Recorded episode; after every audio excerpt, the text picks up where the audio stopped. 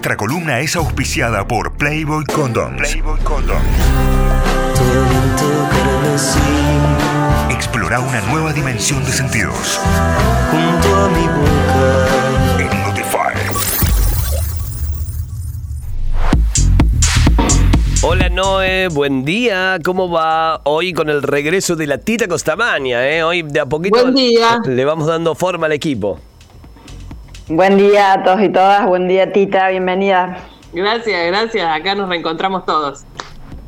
Así es, qué lindo. ¿Cómo Sí, andas vos, sí. Noé? ¿Cómo arrancas este lunes? Con mucho calor, como, como, como corresponde a tono con la columna. Sí, ahí está. Me gusta, me gusta, me gusta que así sea. Bueno, acabo de ver que ya en tu Instagram anticipaste el tema, arroba leak.noeliabenedetto es la cuenta de Instagram de la licenciada. Pueden ingresar ahí y pueden ir viendo. Hoy eh, vamos a ver un tema que está realmente bueno y que fue pedido a demanda, como siempre, como ocurre cada semana. Así es, sí, es eh, un tema que, bueno, se ve que genera como muchas inquietudes y claramente que es una, una pregunta que, que- que surge frecuentemente porque creo que no tiene una única respuesta. Entonces, eh, bueno, hoy vamos a tratar de, de ampliar o de reponer algunas cuestiones, pero obviamente que, que no hay una, un universal para esto, ¿no? Digamos. La consulta era cómo tener sexo en el cual todas las personas disfrutemos y no solo una. Claro. Claro, Bueno, bien. va- vamos, Claro, vamos bien. Es como para esto tendríamos una tesis de doctorado eterna, digamos, es es el postdoc del postdoc. Claro. Entonces, claro, es complejo. Pero bueno, mm, creo que en principio hay que preguntarse qué sería para cada quien o qué tendría que tener el sexo para ser considerado disfrutable.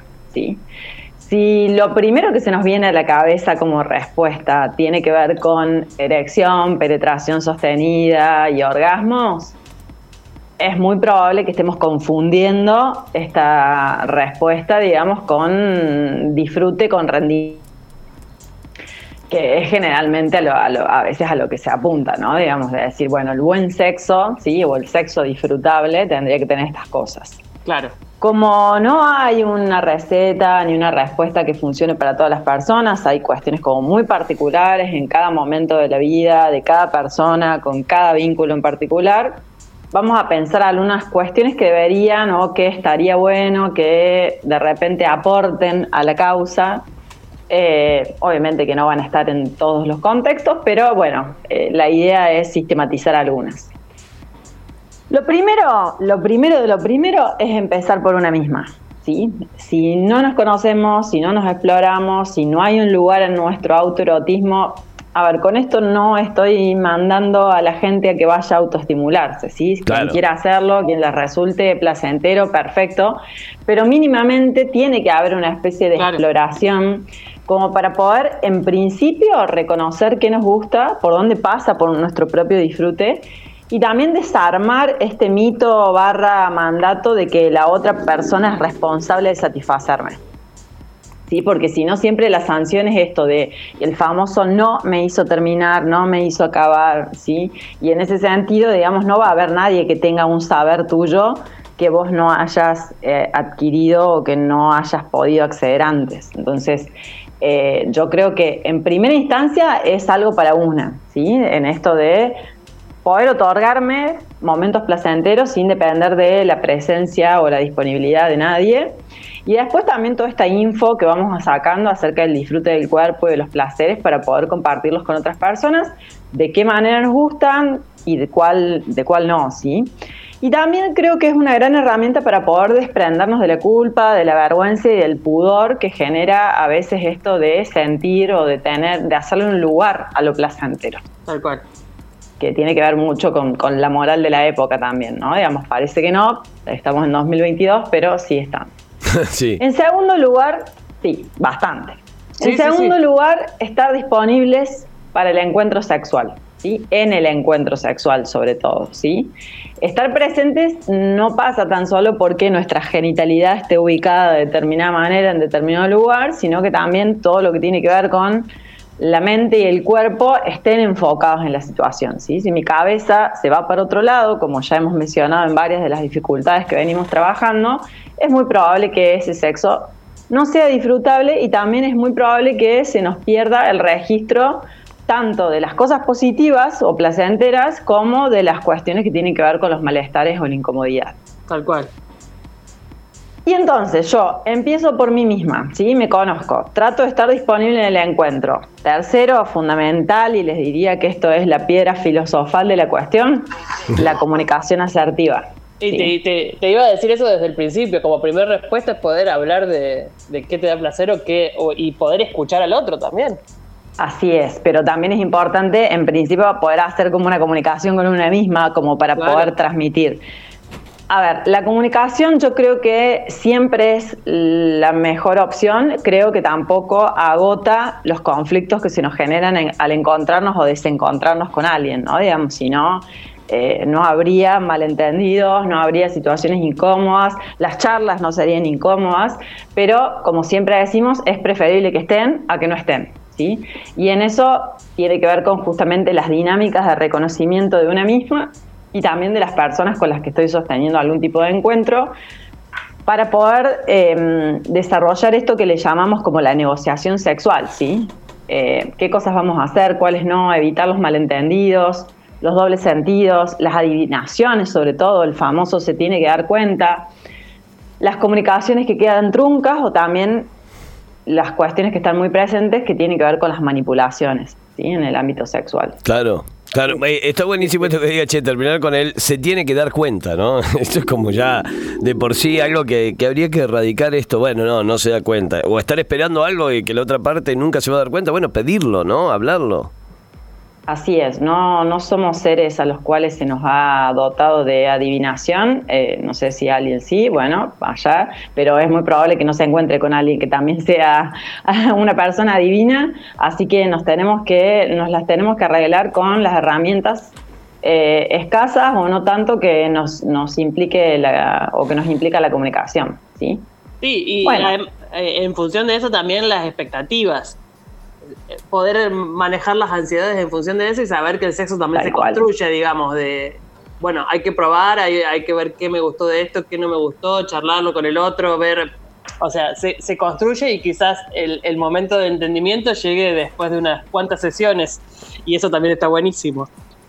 Seguro, el, pero es muy probable que el mejor sexo o el, o el sexo más disfrutable, vamos a, a utilizar los términos de, de la consulta, no sean dentro de las primeras veces. Claro, ¿sí? tal cual. Eh, creo que la idealización hace que esté bueno las primeras veces, pero no es una cosa tan real, ¿sí? Puede suceder, digamos, que a veces le peguemos, pero no siempre, ¿sí? Estamos frente a alguien que nos resulta totalmente una persona desconocida y nosotras para la otra también, ¿no es cierto? Definitivamente, hay que sacarle un poco de romanticismo a ese primer encuentro y, em- entender que el sexo también se trabaja. Tal cual, sí, es un laburo de, de- de cada instancia. Eh, en cuarto lugar, respetar los tiempos de erotización. Esto ya lo hablamos alguna vez. Sí. Y no tan solo eh, tiempos fisiológicos, es decir, los tiempos de excitación van a ser distintos en cada persona de acuerdo a su genitalidad, sino que también hay tiempos subjetivos, ¿no? Digamos, no todas las personas nos vamos a excitar ni en los mismos tiempos, ni con las mismas prácticas, ni siguiendo los mismos pasos. Y esto nos va a ayudar justamente a sacarnos esa idea de que hay personas lentas, rápidas o más complicadas en términos de respuestas. Claro. Porque bueno, no, no, esto no, no, nadie obedece al promedio. ¿sí? No, y, Entonces, y en, ese, en ese sentido también hay una cuestión de los tiempos de cada día. No todos los días tenés los mismos tiempos para la erotización. Tal cual. Y también depende del ciclo vital en el cual la persona esté. Sí, Sí, definitivamente. Eh, de repente que tenga más tiempo libre o que esté en una etapa de puerperio o que esté en algún tipo de situación de, de estrés, atravesando algún tipo de duelo. Eh, bueno, estas semanas que tienen que ver con el fin de año no suelen ser las más livianas también. Y Entonces, el calor, el calor influye mucho también, ¿no? El, el calor, Eh, sí, calor y sí, cansancio dejemos- corporal. Dejemos de romantizar el calor para... las cuestiones sexuales. Que veamos más piel no quiere decir que esté más copada la cuestión, ¿sí? con todo este el calor. Sí, sí, no vendría a ser, digamos, como un afrodisíaco este, este tipo de calor. O por lo menos no acá, capaz que si estás en una playa y... Ahí cambia, ahí cambia, sí, sí, obviamente. Pero sí, esto que, me, que mencionabas también, el ritmo de vida. La semana no es lo mismo que el fin de semana, ya tenés otro ritmo, ya cambiaron tus horarios y demás. Eh, eso normalmente favorece a, que puedas comunicarte mejor y tener mejores tiempos o mejor tiempo de calidad en función del sexo. Así es. Bueno, la calidad me parece muy importante porque casi siempre está la queja esta de solo lo hacemos los fines de semana. Y bueno, hay que pensar qué disponibilidad o qué resto tenemos durante la semana. Ah, Solo los fines de semana, pero promediazo. es un montón, ¿viste? Claro, escúchame. El, que, el famoso quien pudiera, claro. Bueno, hay gente, hay gente que se queja de llena, ¿qué le vamos a hacer? Hay, gente que está levantando la mano, la mano diciendo compro, vamos por el fin de semana. El 5 sería correrse de la obligatoriedad. Esto de no hay por qué penetrar sí o sí, orgasmear sí o sí, lubricar sí o sí, erectar sí o sí, es decir, todo lo que se convierte en el sí o sí, es decir, en un mandato, tiene muchas chances de boicotear nuestro disfrute. Entonces, tratar de desarmar esto. La sexta y hay que vivirlo con más libertad en función de uno mismo y en función del otro, porque por ahí el otro cree que tiene que terminar, o sea, tiene que cumplir con determinadas cosas para que el sexo esté bueno. Y ya está, chicos, no es tan así. Ya dejó de ser así. No, de hecho que fíjate que al menos las cuestiones que estamos revisando no tienen que ver con eh, una práctica sexual en sí, sino lo que hace al contexto de, digamos, cómo generamos una situación que sea disfrutable y no que hacer sí o sí esta práctica o tener sí o sí esta respuesta. La sexta tiene que ver con el autocuidado y el cuidado de las otras personas. ¿sí? Eh, en este sentido, tiene que ver con eh, registrar, reconocer, digamos, qué necesitamos, con qué cosas estamos a gusto, con cuáles no tanto, tanto en las instancias previas como posteriores y durante el encuentro.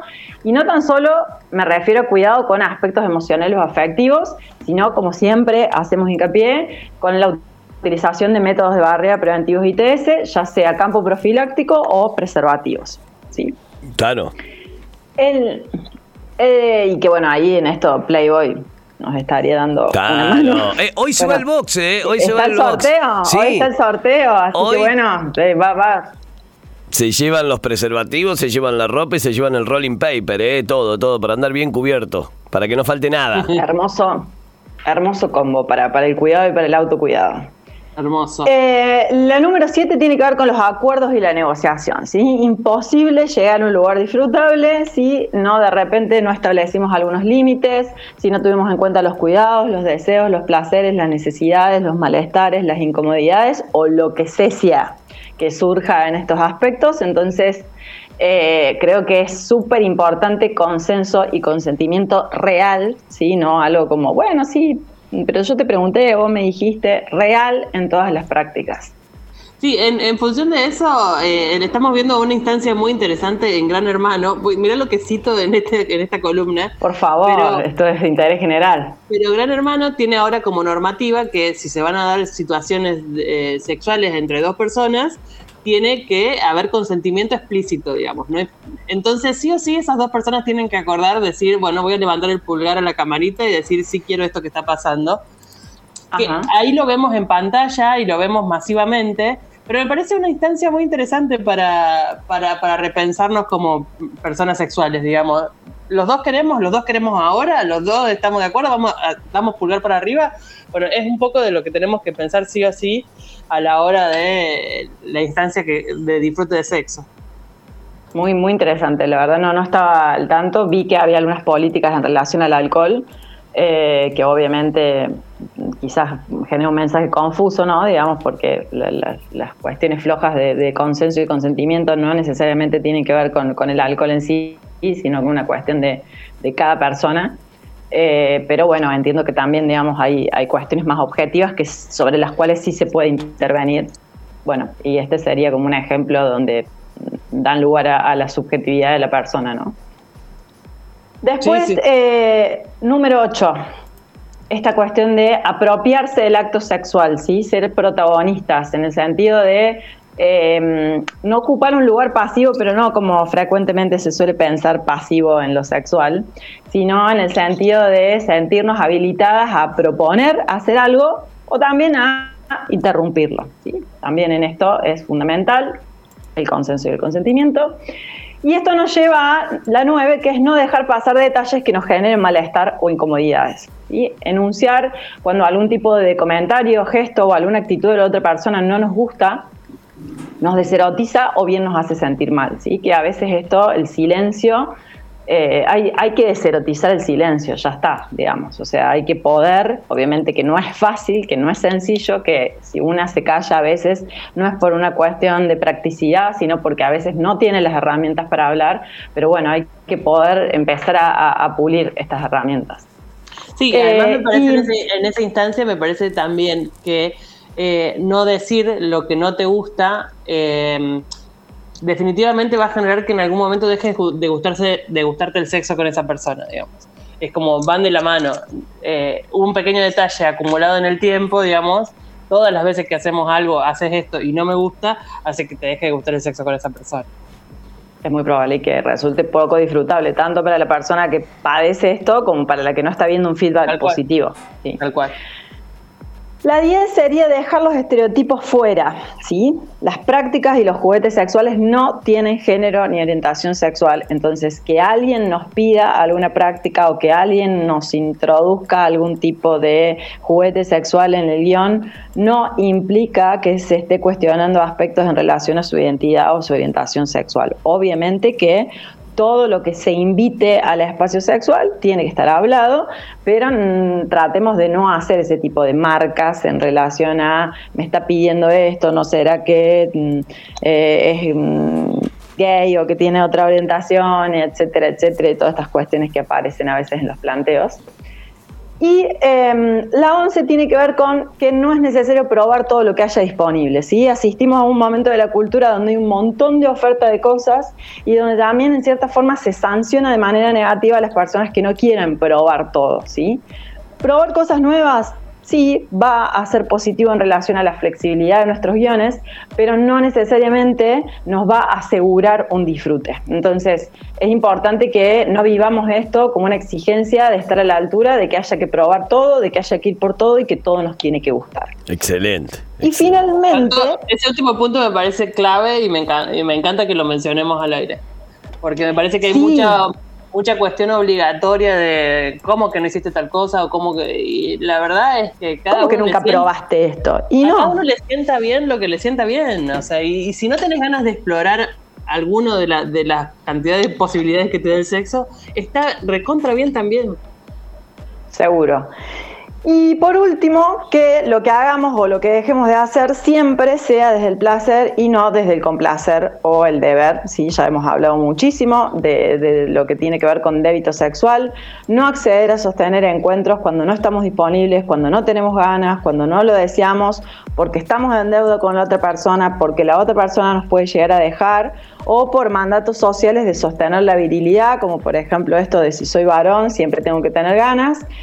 Y también la contraparte, es decir, no obligar o poner en falta a la otra persona cuando no quiere o algo no le gusta o no está disponible para alguna situación. Excelente. Excelente. Eso no. por, a, por, ahí pasaría el disfrute de todas las personas. Eh, no sé, seguramente hay muchas más cosas que nos han quedado en el tintero, pero esto sería algo como para arrancar. Claro, pero con, con esos 12 tips ya tenés como para, para, ir entendiéndote dentro del contexto y dentro de la situación también y me parece que, que es fundamental. Una guía es fundamental para tener a mano siempre, para tener en, en la cabeza. Recuerden, leak.noeliabenedetto, arroba leak.noeliabenedetto, su cuenta de Instagram, ahí la pueden empezar a seguir. Hoy este posteo va a estar también en nuestro Instagram Instagram en arroba notifyok, vamos a compartir toda esta data. También en Spotify nos buscan como Notify Diario y ponen licenciada Noelia Benedetto y ahí les va a aparecer. En Google Podcast también para que la escuchen y en nuestra página web en notify.com.ar. Recuerden, recuerden que en nuestro Instagram hoy, hoy se termina el concurso del box de Playboy, ¿eh? de Playboy Condoms. Se van los preservativos, se va la ropa, se van los eh, papelillos, todo dentro de un, de un box que está zarpado y que ustedes se pueden ganar aquí como participantes de esta columna. Noé, gracias, será hasta el próximo lunes. Gracias a ustedes y buenos éxitos para todos y todas. Que Gran tengan buena semana. semana. Adiós. Adiós.